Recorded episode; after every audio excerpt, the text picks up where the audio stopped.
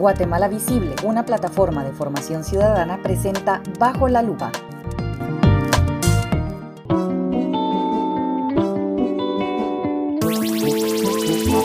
Si te interesa conocer y aprender más sobre los acontecimientos que definen el rumbo de Guatemala, este es el podcast para ti. En este espacio compartimos información, analizamos y tratamos de explicar algunos procesos políticos y jurídicos que suceden en el país. Acomódate que ya comienza Bajo la Lupa, un podcast de Guatemala Visible.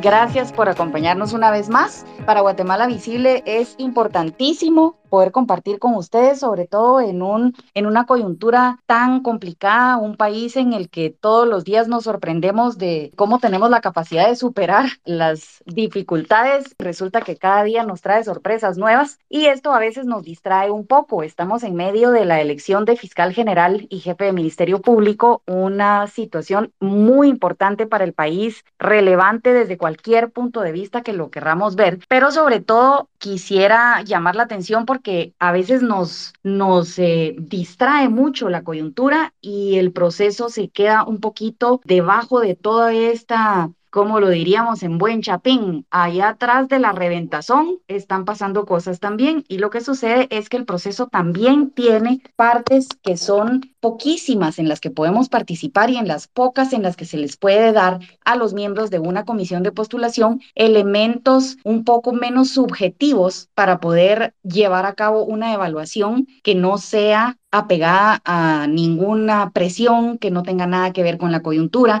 sino más bien una evaluación que esté basada en competencias, en conductas que debería tener este perfil de la persona idónea en fin, así que nosotros, como muchos de ustedes saben, hemos trabajado varias veces con la Universidad del Valle algunas herramientas técnicas para tratar de hacer esto, de alejar de este escenario tan conflictivo una parte de este proceso. Entendemos perfectamente que tiene mucho de político, pero ese pequeño elemento que tiene, que no lo es, es la entrevista y toda la parte en la que se evalúa a una persona como un aspirante a un cargo. Así que para mí es un gran gusto poder darles la bienvenida. Comenzamos en breve ya con nuestros invitados. Está con nosotros la licenciada Cintia Alterio, el licenciado Francisco Quesada y ustedes, por supuesto, Mónica de nuestro equipo, Mónica Marroquín. El tema es la elección del fiscal general y en este momento estamos viendo la parte técnica y esa parte que quisiéramos perfeccionar y aportar como guatemaltecos. Así que muchísimas gracias. Voy a dejarlos en compañía de Mónica Marroquín, que es quien va a moderar este foro y le damos la bienvenida a nuestros invitados y a todos ustedes, por supuesto, también.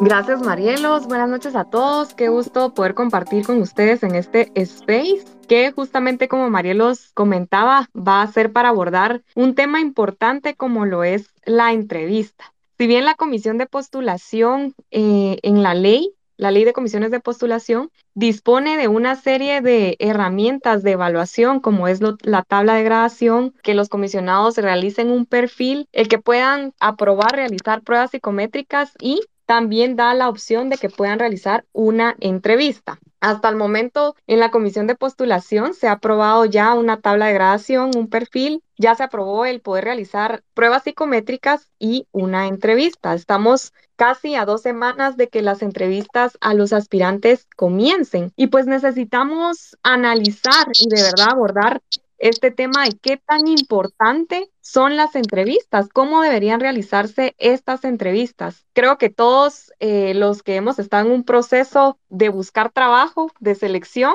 cuando estamos en ese proceso, en esa etapa, hemos pasado por una entrevista y sabemos lo importante que es, ¿verdad? Ahora Imaginemos también al momento de seleccionar a un cargo público como lo es el fiscal del Ministerio Público. Y como bien nos decía Marielos, tenemos aquí a unos invitados expertos. Yo quisiera abordar un poquito sobre los CVs de cada uno. Tenemos a Cintia Alterio, ella es licenciada en Gestión de Recursos Humanos y Administración de Personal, es directora de CS Talento y posee una importante trayectoria en recursos humanos. entrevistas e integración de equipos. Tenemos también con nosotros a Alejandra Varías, ella es abogada y notaria, es parte del equipo de abogados Sigüenza y Carrascosa. Su enfoque de trabajo es análisis legal, diseño institucional y gobernanza. Y contamos con la participación de Francisco Quesada, quien es licenciado en Ciencias Jurídicas y Sociales, es investigador del Centro de Investigaciones Económicas Nacionales conocido como CIEN y también ejerce la profesión de abogacía y notariado. Entonces, sin más preámbulo, les quiero comentar, la dinámica va a ser a través de tres rondas de preguntas a nuestros expertos para poder analizar y profundizar sobre el tema de las entrevistas y posterior a ello vamos a tener un espacio para los que están de oyentes que puedan comentar, dar sus sugerencias o sus inquietudes y aquí vamos a, a estar dialogando sobre este tema. Entonces, quisiera comenzar preguntándole a la licenciada Cintia Alterio. ¿Es la entrevista un mecanismo clave al momento de seleccionar candidatos a un empleo? ¿Por qué? Si su respuesta es afirmativa, ¿por qué es importante? Gracias, Mónica. Buenas noches a todos. Sí, efectivamente, la entrevista es un filtro indispensable en un proceso de selección para cualquier puesto. Esta es la oportunidad que tiene el entrevistador de conocer más a la persona que está evaluando en todos los aspectos que necesita el perfil. Y por parte de la persona que están entrevistando el candidato, es su oportunidad para vender sus conocimientos, sus habilidades y sus competencias. Como decimos eh, aquí en Guatemala, en el buen chapín, el papel aguanta con todo, ¿verdad?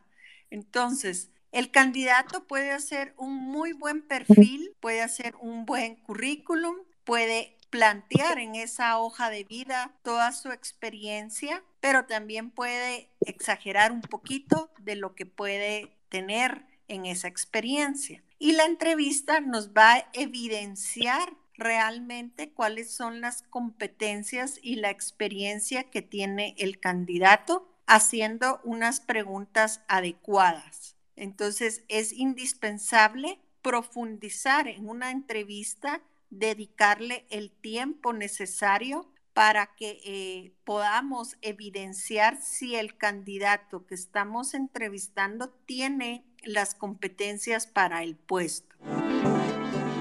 Muchas gracias, licenciada. Si bien aquí usted pues es una experta en el tema, ¿verdad? De, de, reclutamiento y sin duda pues nos deja ver que la entrevista es clave, ¿verdad? Creo que incluso no se puede prescindir de una herramienta como, como tal, ¿verdad? Pues como usted bien decía, el papel aguanta con todo, pero es diferente tener a la persona para, para entrevistarla y profundizar más allá de lo que dice su CV, ¿verdad? Entonces, yo quisiera preguntarle en esta ocasión a Marielos, ¿verdad? ¿Cómo ha sido el proceso de entrevista en las comisiones de postulación? Si ha sido un, un mecanismo clave al momento de seleccionar aspirantes a un cargo o simplemente ha sido un requisito más. Gracias, Mónica. Bueno, ahora viene la parte de la realidad, porque en, el papel, como dijo la licenciada Alterio, todo, todo es muy, muy positivo y lo mismo aplicaría para la ley de comisiones de postulación. La ley, si la analizamos, pues realmente no es que sea tan mala, pero el problema es cuando la ponemos en práctica y sí, yendo concretamente al tema de la entrevista,